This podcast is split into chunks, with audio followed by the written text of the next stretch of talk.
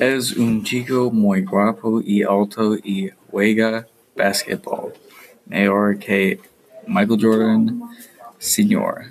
¿Cómo te llamas? Me llamo Austin. ¿Tiene un apodo? No, ¿Cuándo es tu cumpleaños? mi cumpleaños es 11 de enero. ¿Dónde necesitas? Uh, naciste en Traverse City, Michigan. ¿Tiene mascotas? Sí, tiene seis mascotas. ¿Qué te gusta hacer? Me gusta pescado. ¿Tiene un trabajo? No, tiene un trabajo ahora.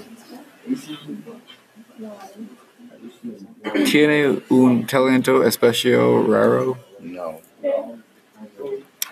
¿Cuál es tu tienda favorita? Walmart. ¿Cuál es tu temor mayor? Tengo, tengo miedo de Iron Man. Adiós.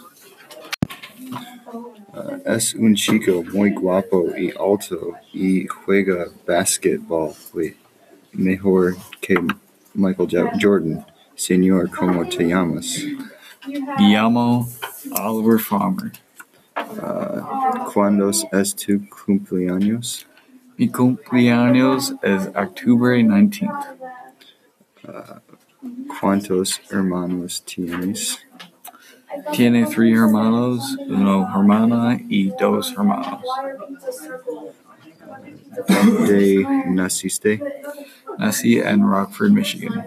Uh, ¿Tienes mascotas? Yo tiene uno perro y uno gato. Uh, ¿Tienes un trabajo? Trabajo Rocks Landing. ¿Dónde trabajas? Wait, okay. Uh, ¿Qué te gusta comer? ¿Qué te gusta beber? Me gusta comer el bistec y beber Coke. Uh, ¿Quién o quiénes son tus mejores amigos? No, just just one Mis sentence. mejores amigos so, son Luke, Jack, Will, and Connor. Chicho's so, like, clan. I, I Represent. myself, like what's my name? ¿Cuál es And tu ropa favorita?